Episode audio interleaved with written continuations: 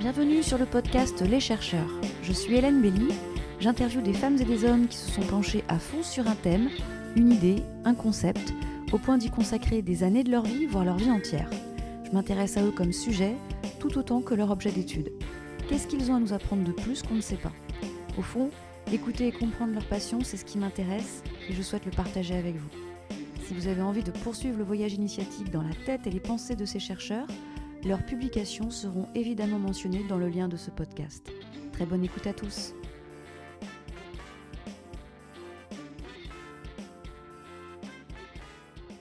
Bienvenue sur le podcast Les chercheurs. Aujourd'hui, j'interviewe Simon Diassa, qui est sociologue et intervenant auprès d'auteurs de violences conjugales sur Toulouse. J'ai découvert tes actions, Simon, au travers de posts que tu publies sur LinkedIn, j'ai compris que ton travail s'oriente sur ce que j'appelle la recherche-action. Euh, ce qui m'intéresse énormément, c'est cette posture du chercheur qui, au-delà de ses réflexions, va s'investir dans la mise en œuvre d'un changement, ce qui sous-tend l'élaboration de solutions. Alors, comme point de démarrage de cette interview, je sais que tu travailles sur la promotion de l'égalité auprès de publics masculins. Tu peux nous en dire un petit peu plus? Bonjour euh, Hélène et merci de m'avoir invité du coup. Euh, moi, j'ai commencé à travailler sur la question de la promotion de l'égalité auprès de publics masculins, en fait, euh, dès ma licence euh, en sociologie, et même avant, parce que je me destinais pas forcément à des études universitaires. après le bac, j'ai fait un service volontaire aux Pays-Bas, et j'ai découvert vraiment par hasard la sociologie du genre, et je me suis inscrit l'année suivante voilà, dans cette filière. Et très vite, en fait, j'ai eu euh, une prof en particulier en Espagne qui euh, voulait absolument émanciper euh, les hommes du carcan de la virilité. Et c'est un peu dans, avec cette réflexion-là en fait que j'ai suivi tout mon parcours. Je travaille notamment sur le harcèlement de rue dans la ville de Lille, avec une première partie en fait sur les, les récits et les témoignages de femmes, et ce qui m'intéressait, c'était d'aller au-delà de ça et de travailler euh, avec des hommes euh, harceleurs de rue. Donc euh, j'ai fait une enquête voilà, en ville, la nuit, à Lille, devant les bars. Et c'était voilà, mon premier projet vraiment en lien avec cette question des masculinités, essayer de comprendre les objectifs qu'il y avait derrière. Est-ce que derrière le harcèlement, il y a l'idée de, draguer, l'idée de passer un bon moment, ou est-ce que euh, euh, il y a d'autres objectifs? Et effectivement, ce que j'ai découvert, c'était que la drague ou les rapports sexuels, c'était pas l'objectif des intéressés. même si souvent c'est ce qu'ils défendent, mais en grattant un petit peu lors des entretiens, je voyais, enfin j'ai vu très rapidement en fait que ces personnes-là n'avaient pas la possibilité de ramener leur conquête, s'il y avait conquête, chez eux. Parce qu'il y avait une heure de bus, parce qu'ils vivaient chez les parents. Voilà, c'était impossible. Donc, ils se jouaient autre chose. Et en l'occurrence, c'était euh, euh, c'était la question de quand on ne peut pas entrer dans les bars, quand on est parfois aussi discriminé euh, à l'entrée des bars, comment on fait pour s'amuser? Et, l'amusement, là, il était dans, euh, dans la démonstration de virilité entre, entre amis. Et du coup, là, il s'agissait plus de draguer euh, une fille, mais plutôt soit de lui faire peur, soit de provoquer un peu des réactions marrantes pour l'une, pour les uns et effrayantes pour les autres. Comme un jeu social, un jeu de. Mais moi, je dis souvent que c'est de la drague entre mecs, en fait. Ouais, il se jauge entre pairs. C'est pas, euh, c'est pas le but premier, c'est pas tant la drague vis-à-vis de la fille. C'est euh, le, le, le, but du but, c'est de se faire accepter par un groupe de, de mecs. Et euh, alors c'est intéressant parce que quand tu décris ton parcours rapidement universitaire, tu dis, je suis, je crois que tu as dit, je suis tombée par hasard sur les questions de, de genre. Alors moi je travaillais euh, à l'époque, euh, j'étais euh, volontaire européen dans une petite ville des Pays-Bas. J'ai rencontré sur Twitter des Français à l'époque qui m'ont invité gentiment chez, eux. Et lendemain de, de soirée, je me baladais dans l'appartement, j'ai ouvert un livre de sociaux que j'ai dévoré en deux heures pendant que les autres étaient encore en train de dormir. Et il y avait un chapitre sur la, question de la couleur, le, rose pour les filles, le bleu pour les hommes, euh, actuellement au XXIe siècle, mais ça n'a pas toujours été euh, comme ça et ça a même été inversé. Et, c'est la question, je pense, la première question qui m'a un peu euh, passionné et qui était un peu comme une grosse claque de remise en question de ce qu'on croit savoir. Ok, tu tombes par hasard sur, les sur la question du genre au travers de ce bouquin de sociologie. Euh, tu te rends compte que euh, euh, finalement, dans l'histoire, le rose n'a pas toujours été attribué qu'aux femmes, le bleu n'a pas toujours été attribué qu'aux hommes. pourquoi ces questions de genre t'ont-elles à ce point-là intéressé alors sur la question du rose et du bleu, moi j'ai un souvenir très précis au collège où j'avais mis un t-shirt rose moi, je viens de la campagne, euh, mais j'ai toujours eu un peu ce goût pour euh, les cultures urbaines, je pense. Euh, et voilà, j'avais des, habits qu'on mettait dans les quartiers, sauf que c'était pas du tout la mode dans, mon petit village. Et, je pense qu'il y a eu des altercations qui m'ont marqué par rapport juste à, ce petit t-shirt qui n'était pas. Euh, je n'ai pas été victime de quoi que ce soit, mais en tout cas, ça avait fait débat. Euh, même entre euh, l'équipe pédagogique, les surveillants, tout ça. Et, euh, et, du coup, je pense que c'est pour ça en fait que ça m'a que ça m'a mis une claque, tout simplement. Ouais, ça t'a sensibilisé à toutes ces à toutes ces remarques qu'on peut faire quand on on n'est pas on porte pas les signes extérieurs du genre auquel on devrait dans lequel on devrait être. C'est ça. Et en l'occurrence, ce qui était quand même marrant, c'est que ce t-shirt, euh, il n'aurait pas été euh, stigmatisé euh, partout de la, même manière. Mais à la campagne, ça passait pas. Ouais, c'est un design ça fait partie de la mode du, voilà, du moment. Donc bon, alors ok, donc ça c'est pour ça, ces éléments-là ont, marqué ton, parcours, ton histoire personnelle. Pour reprendre ton parcours universitaire qui est intéressant, c'est que tu fais des études pas en France alors si je comprends bien. En fait, j'ai été euh, inscrit toute, euh, toute ma scolarité euh, en France, mais j'ai eu la chance de, de partir une année à Madrid dans le cadre d'Erasmus et un semestre en Espagne à Barcelone en master et également six mois au Nicaragua. Dans un, voilà, je faisais un stage dans une association féministe qui travaillait avec les hommes depuis 30 euh, ans. Et déjà, faire un stage au Nicaragua dans une association féministe, c'est. Euh, waouh C'est. Comment. Déjà, comment, comment ça s'est fait? En fait, la question des masculinités, euh, comme je disais tout à l'heure, j'avais très envie de la travailler.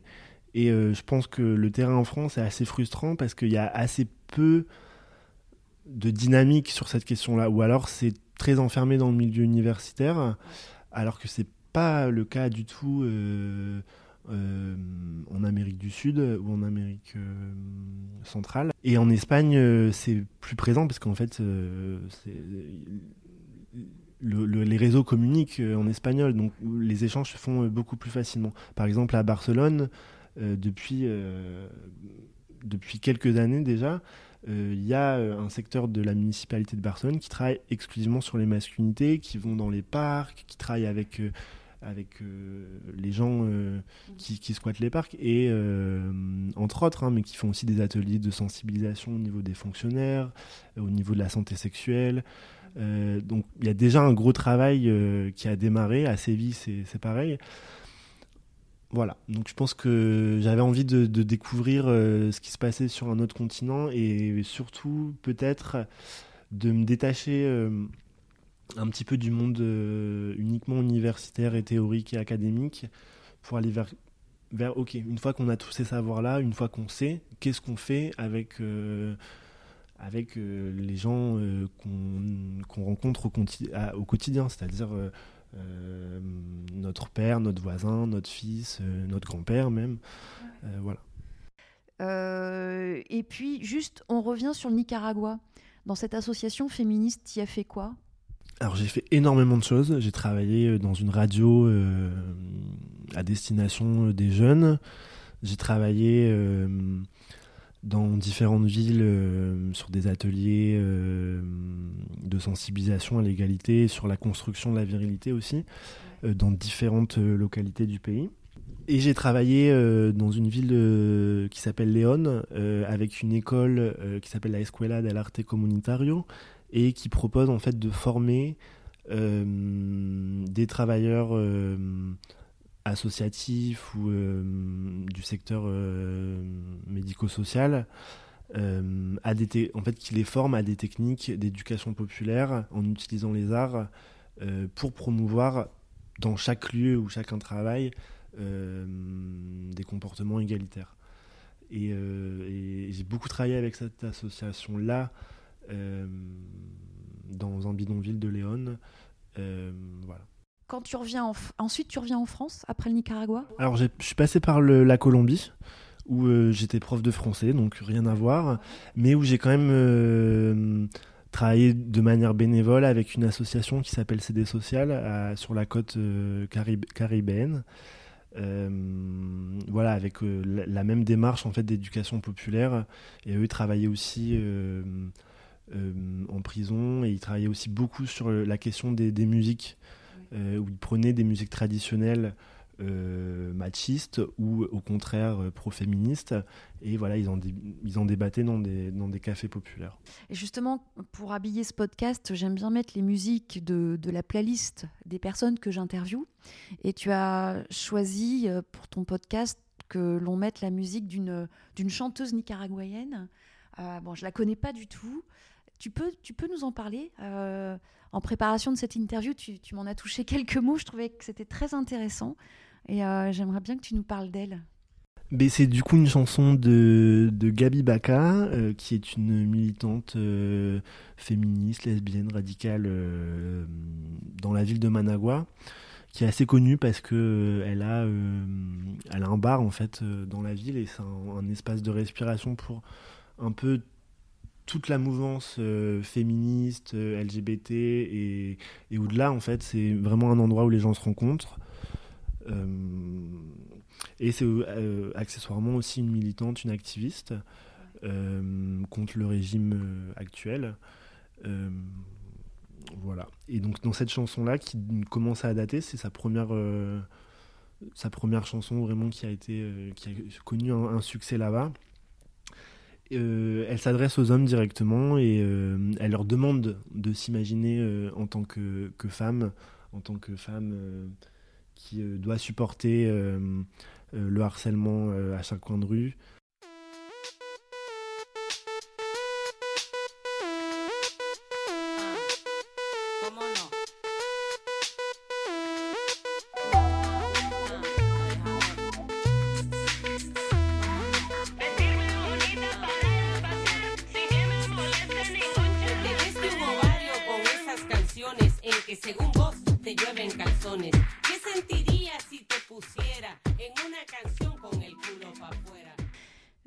t'empares de la question des, masculinités euh, en revenant en France.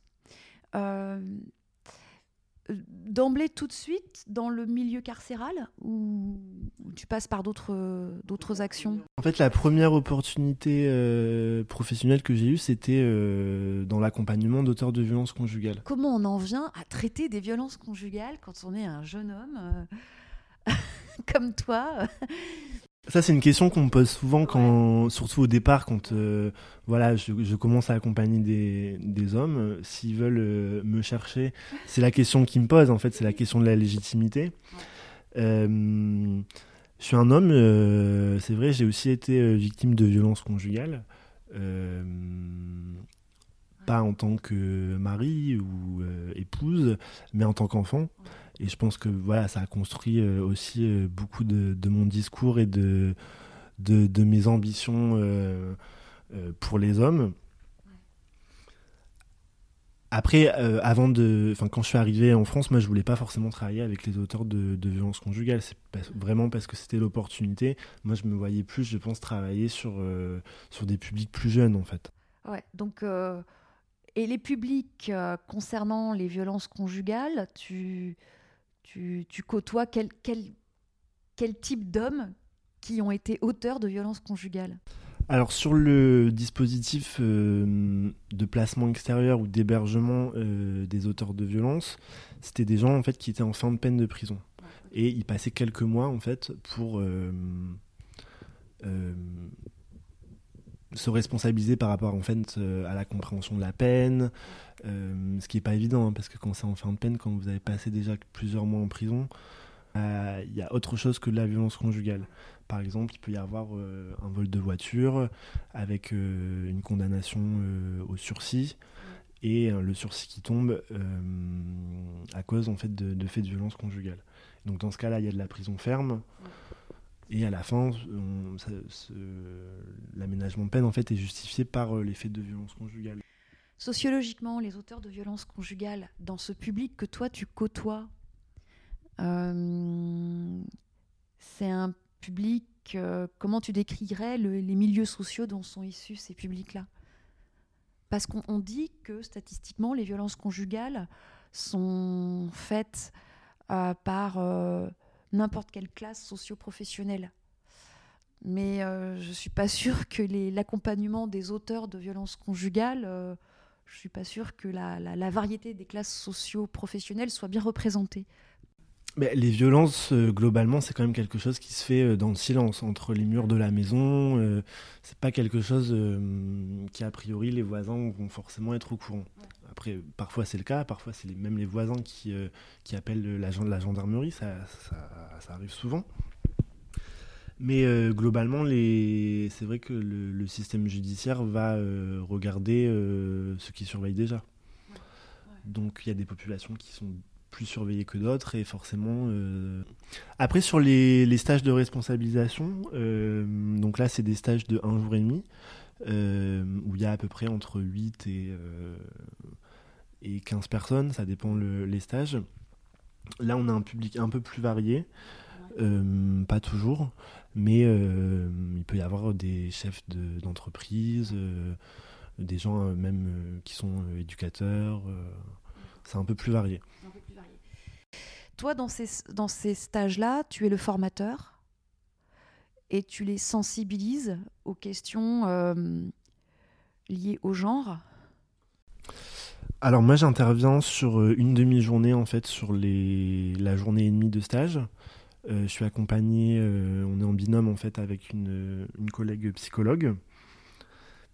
Et moi mon intervention, elle a plus pour objectif en fait de questionner la construction de la virilité et de la masculinité. Comment on s'est construit en tant qu'homme et qu'est-ce que c'est être un homme aujourd'hui en 2021 Mais est-ce que c'était la même chose il y a un siècle? Voilà, c'est plutôt ces questions-là qu'on va travailler. Euh, et également, euh, il y, a un gros temps en fait qui est prévu aussi pour que eux s'expriment, ce qui permet aussi de replacer la responsabilité qu'ils n'ont souvent pas du tout compris. C'est-à-dire ils ne comprennent pas euh, pourquoi ils sont là, ils trouvent ça injuste, même parfois quand ils reconnaissent les faits. Donc voilà, il faut expliquer. souvent en fait, l'explication elle n'a pas lieu euh, dans la procédure judiciaire ou euh, au commissariat, elle a vraiment lieu à ce moment-là. Question peut-être naïve, mais pourquoi ils ont du mal à comprendre leur responsabilité dans ces actes-là? Bah, je pense que déjà, il y a quand même assez peu de personnes qui a envie de se regarder le matin dans un miroir en, se disant euh, je suis un monstre, parce que c'est quand même l'image qui colle euh, aux auteurs de violences conjugales. Et on peut tout à fait euh, le comprendre quand c'est des, quand c'est voilà évoqué par les victimes. Ceci étant dit, il y a quand même en France un, discours pathologisant la violence. Et donc être violent, c'est presque être un malade mental. Ouais, comme si c'était même pas, comme si c'était irréversible comme s'il n'y avait pas de possibilité de changer la donne, en fait. Ils se sentent un peu condamnés par le discours social. Mais en fait, c'est pour ça que, à mon avis, hein, c'est pour ça que euh, c'est très difficile de reconnaître cette violence-là, parce qu'à partir du moment où on la reconnaît, ça veut dire qu'on a un problème euh, presque médical. Qu'est-ce que tu leur dis, toi, en ce qui concerne la construction de leur masculinité? Comment ça se construit, justement, une masculinité dans nos sociétés?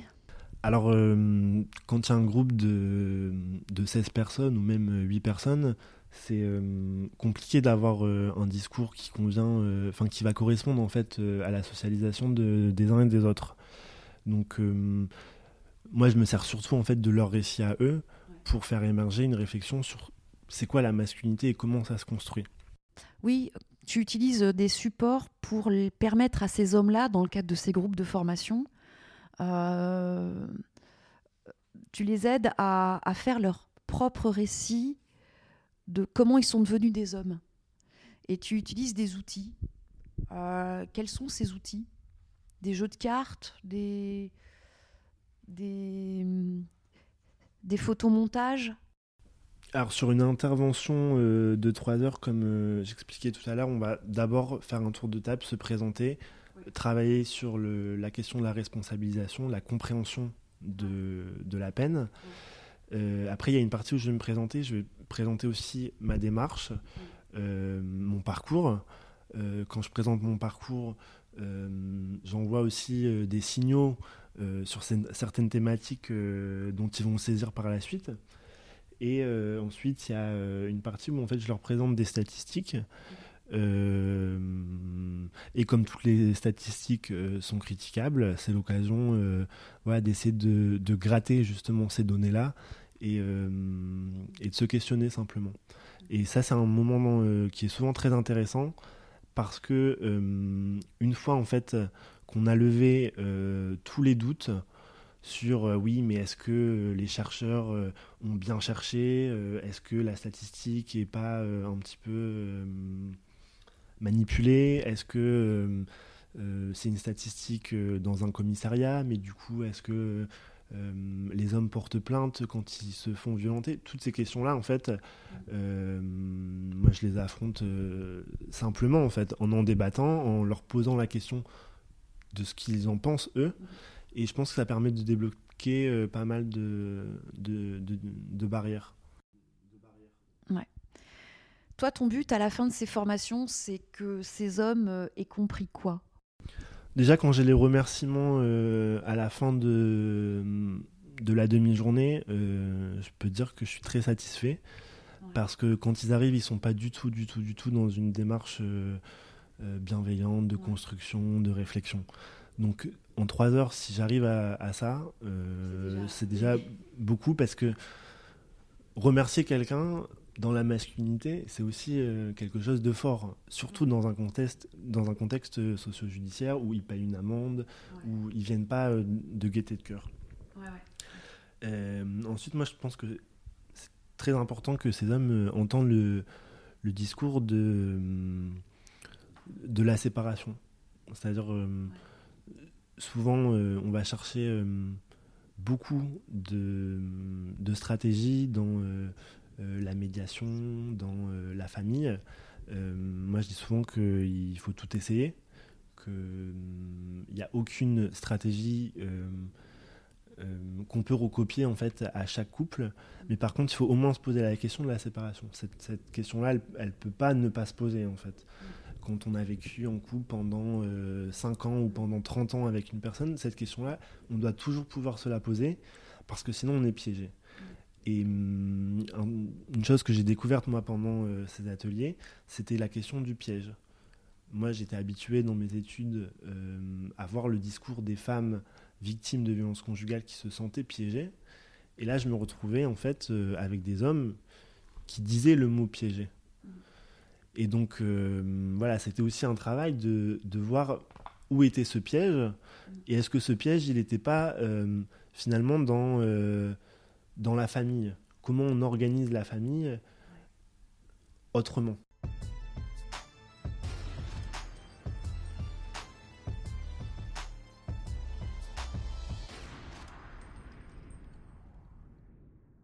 Ouais, la question, elle est plus vaste. C'est ça les décentre de leur propre, de leur unique personne.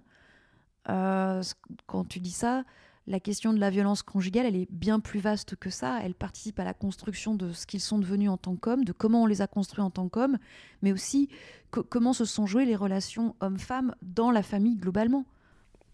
il y a pas mal d'hommes, par exemple, qui sont issus de parcours dans les foyers. et donc, c'est des personnes, en fait, pour qui la famille, c'est hyper important. Et ils se projettent pas, mais ils, ils se sont même pas posé la question euh, de la séparation parce que pour eux, la famille, c'est quelque chose de central et euh, qu'on peut pas casser. Et on le comprend parce qu'ils ont eu un parcours de vie euh, qui explique tout à fait ça. Donc la question, en fait, c'est simplement un peu d'ouvrir le champ des possibles et de dire est-ce que finalement la violence qu'il y a dans votre couple va pas finir par détruire votre famille et peut-être qu'on pourrait finalement préserver les liens de la famille, les liens avec les enfants et même les liens avec l'ex-compagne si on faisait une pause dans le couple et si on, on réfléchissait à comment bien se séparer.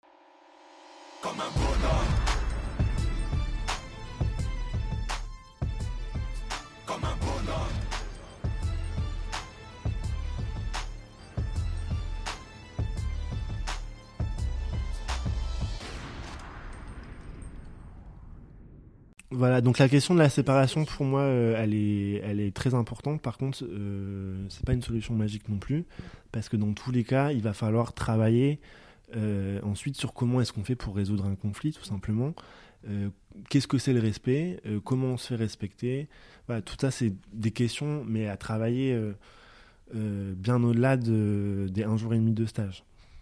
Et là, est-ce que tu notes des différences entre les générations? Sur les représentations qu'ils peuvent avoir de, des femmes je crois qu'un des points communs, par contre, qu'il y a beaucoup euh, d'un atelier à l'autre, c'est euh, il y a une espèce d'incompréhension entre euh, le récit qu'en fait ils ont eu de leurs parents et l'actuelle intolérance des femmes à l'égard de la violence. Et je fais exprès d'utiliser le mot euh, d'intolérance à la violence parce que hum, souvent on a l'impression, enfin, avant il y avait plus de tolérance à la violence. Aujourd'hui, il y a une plus grande intolérance à la violence. Et le poser dans ces termes-là, ça fait aussi réfléchir sur est-ce que c'est bien ou est-ce que c'est moins bien? Ouais.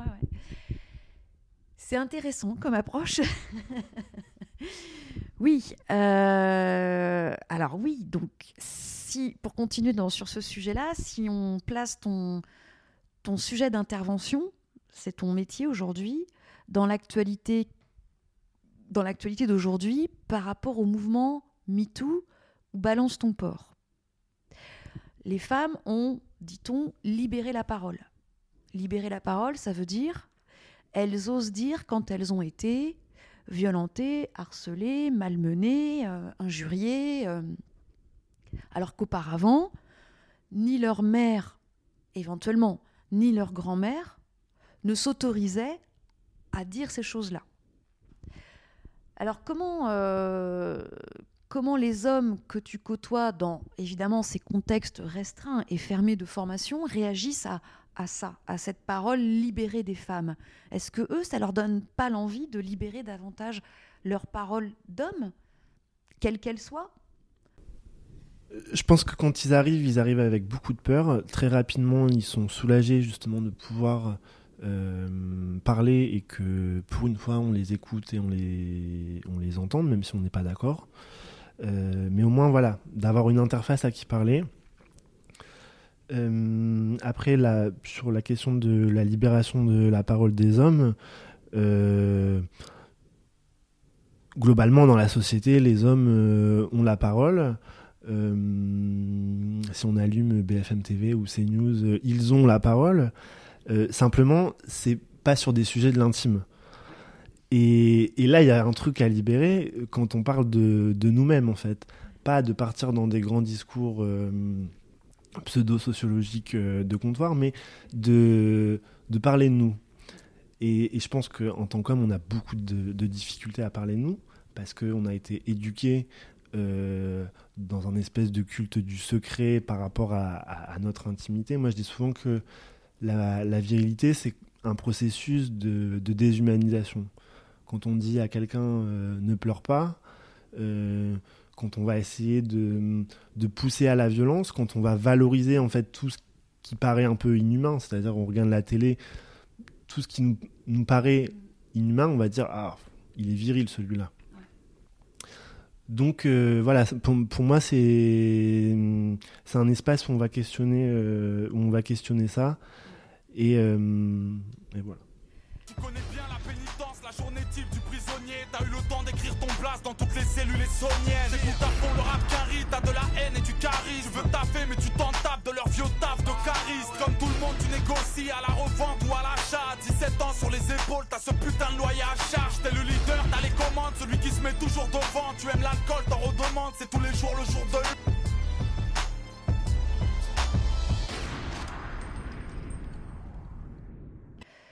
Qu'est-ce qu'il faudrait faire, à ton avis, pour que justement euh, la parole des hommes soit plus libre?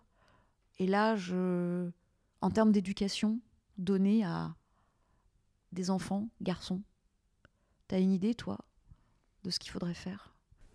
Une fois qu'on a dit que l'égalité euh, c'était bien, une fois qu'on est tous d'accord pour dire que l'égalité c'est bien, comment on fait pour planifier et pour construire l'égalité? Euh, Ça demande des stratégies et ça demande d'intervenir sur, sur différents fronts. Euh, il faut effectivement euh, un front euh, d'aide, d'accueil, d'accompagnement des victimes de violences de genre, mais il faut aussi un, un, fond, un front de prévention de cette violence-là. Et il faut en fait que ce soit intégré partout. Il y a Yves Rebaud qui est un géo- géographe urbaniste qui travaille sur ces questions-là, qui, qui a démontré que aujourd'hui les hommes sont partout dans toutes les structures de jeunesse par exemple. Mais du coup la question c'est comment est-ce que aujourd'hui on, entre dans ces structures là pour faire passer ce message? Pour, éviter que les hommes restent euh, en non mixité euh, masculine et se montent le bourrichon et que voilà, c'est ça, en fait euh, l'objectif. Si on veut l'égalité, comment on fait et où on fait? On parle souvent de, des grossesses euh, non désirées. Moi, en tant qu'homme, euh, ça me pose une question. C'est la question aussi des paternités non prévues, non désirées. Et surtout dans le cadre du travail que je fais, où ces paternités non désirées, c'est des facteurs de violence. Mais du coup, ça me pose la question quelle est la, place euh, que les hommes ont dans, la, dans la procréation, en fait? Je pense qu'il y a un gros problème de conscience de son corps, en général. C'est-à-dire que moi j'entends euh, tous les lundis, euh, j'ai pas fait exprès, j'ai pas senti ma force, je m'en rappelle plus, euh, j'étais complètement alcoolisé. Donc il y a un problème de, de, de connexion, j'allais dire, mais c'est ça en fait, de connexion avec son corps et de comprendre comment il fonctionne. Et sur la question de la procréation, voilà, c'est une question qui est vue en SVT, au collège, qui est mais il n'y a pas vraiment une conscience que euh, à partir d'un moment, un garçon, il peut devenir papa. Sacré papa, dis-moi où es-tu caché? Ça doit faire au moins mille fois que j'ai compté mes doigts. Eh, Où t'es, papa, où t'es?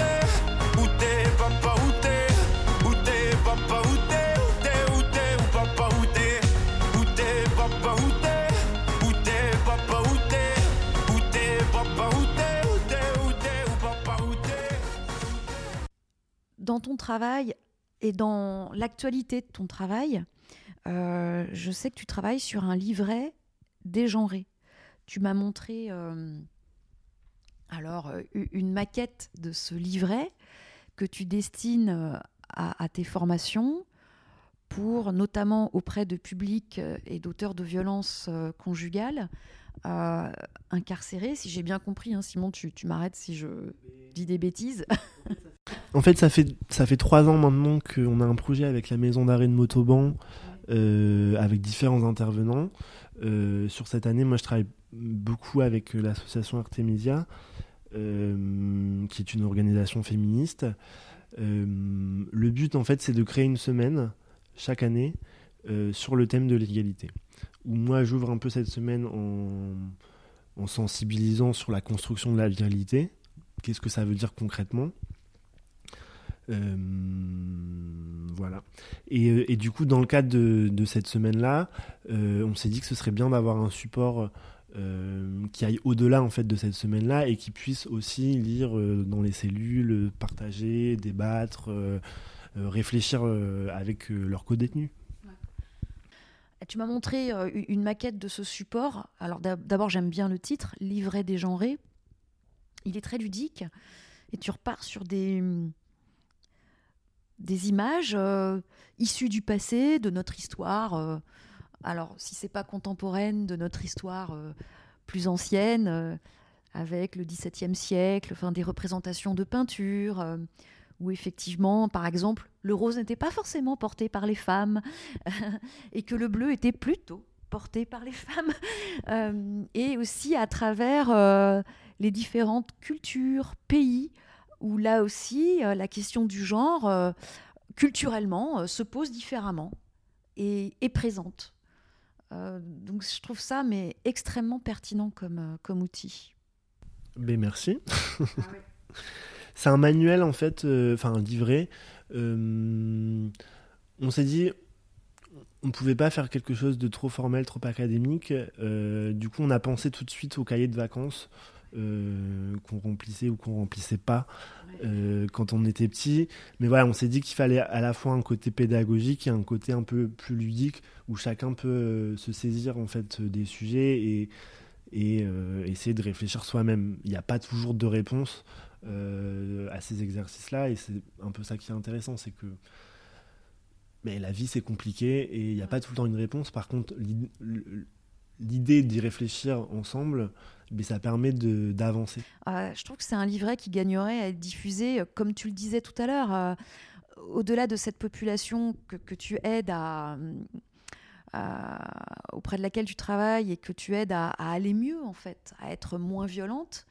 Ce serait bien que ce livret soit diffusé en, comme un livret même d'éducation sexuelle. Enfin, c'est même pas de l'éducation sexuelle, c'est comprendre les distinctions de genre qui sont faites. Euh, et euh, les injonctions qui, sont faites à, chaque genre, ce qui est dommage parce que ça, comme tu dis, ça déshumanise, ça peut déshumaniser, euh, et, ça n'aide pas à la construction sociale de, tout à chacun dans une société. Donc ce serait bien que cet outil-là soit diffusé dans les écoles. comme tu, disais, pour les journées spécifiques la JAPD. Euh, Après, ce, ça a été quand même pensé euh, pour être euh, un appui aux formations qu'on donne à côté.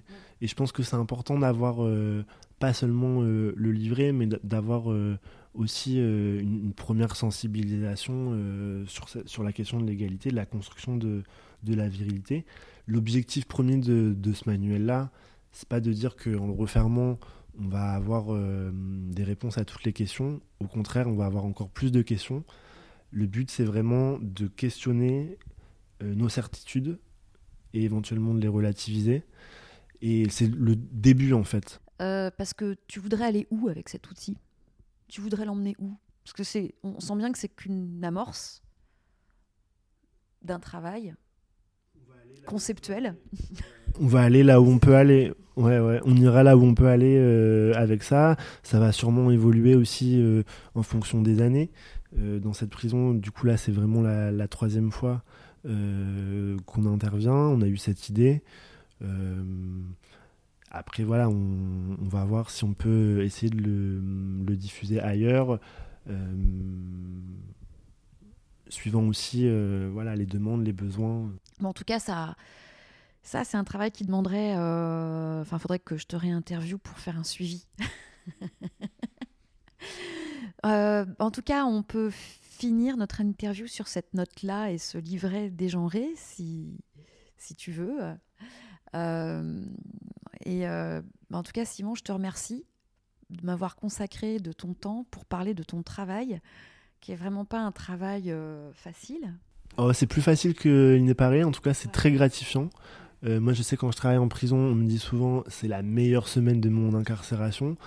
Euh, après, c'est vrai que moi-même, ça me fait euh, beaucoup réfléchir parce que Parfois, on a des certitudes et parfois elles sont aussi remises en question. mais en tout cas, c'est un travail passionnant avec beaucoup de reconnaissance. D'accord. Ok. Bah, en tout cas, merci à toi, Simon. C'était un échange extrêmement intéressant. Merci de nous avoir fait partager ton travail, tes réflexions et puis tes perspectives d'avenir et de conception de, de nouveaux outils qui participent à l'égalité. Merci beaucoup.